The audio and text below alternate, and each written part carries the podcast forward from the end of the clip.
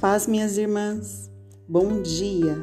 Hoje, quarta-feira, é dia de dica feminina e eu gostaria de compartilhar com vocês um aprendizado da quarentena que eu acredito também tenha acontecido nas casas de algumas de vocês, que é o ato de fazer pão.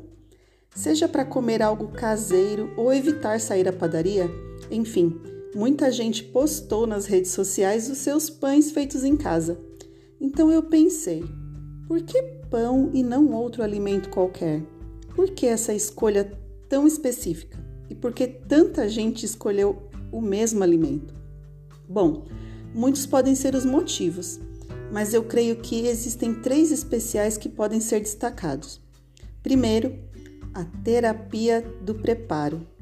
Desde a escolha da combinação de ingredientes simples que trazem algo tão especial até o ato de trabalhar algo com as mãos, que é o sovar a massa, o ato de trabalhar a paciência, esperando o tempo de crescimento da massa, até aquele cheirinho de pão quentinho invadindo a casa. É, tudo isso coopera para a gente trabalhar, inclusive, a nossa ansiedade, nos traz uma satisfação enorme no final do preparo e nos faz poder compartilhar com quem nós queremos e com quem nós amamos. O segundo ponto a ser destacado é a memória afetiva. O pão é um alimento que nos traz uma memória afetiva enorme, porque nós nos alimentamos deles desde a nossa tenra infância e nos trazem a recordação de momentos à mesa com nossos entes queridos, os nossos pais, os nossos avós, mais tarde os nossos filhos. É um alimento realmente muito, muito especial. O terceiro ponto que nós podemos destacar é o fato de ser um alimento milenar. Ele é de origem, origem judaica né? e traz consigo ingredientes muito simples e que fazem, após ser transformado, algo muito especial e saboroso, não é? Para nós cristãos, o pão tem um significado muito especial quando simboliza o corpo de Cristo na ceia ou Jesus como o pão da vida.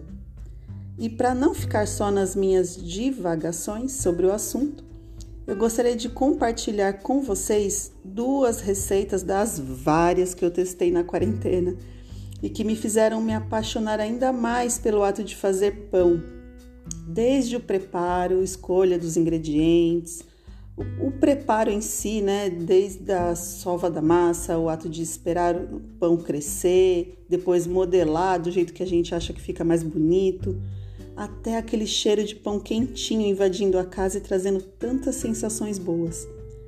Aproveitei, inclusive, irmãos, às vezes até para compartilhar esse momento com os meus filhos. Tudo bem que a cozinha ficou que era só farinha.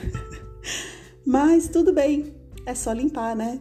O importante é que a memória afetiva desse momento de preparar algo com as mãozinhas deles, junto com a mãe deles, vai ser levado para o resto da vida deles. Né? Uma memória onde eu também vou estar presente. Isso é muito especial. Bom, vamos lá.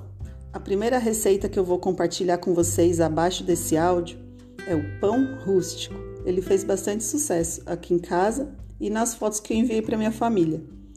Também o pão de fruta pão. Nossa, gente, essa receita é muito especial. Ela foi um presente da Ana, esposa do pastor Jário, né? Ela me passou a receita da Val e foi um presente enorme para mim porque esse pão tem sido já meio que obrigatório aqui em casa. Toda semana praticamente tem.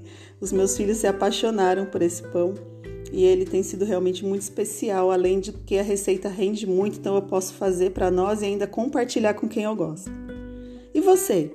Como foi nessa quarentena? Você também fez pão?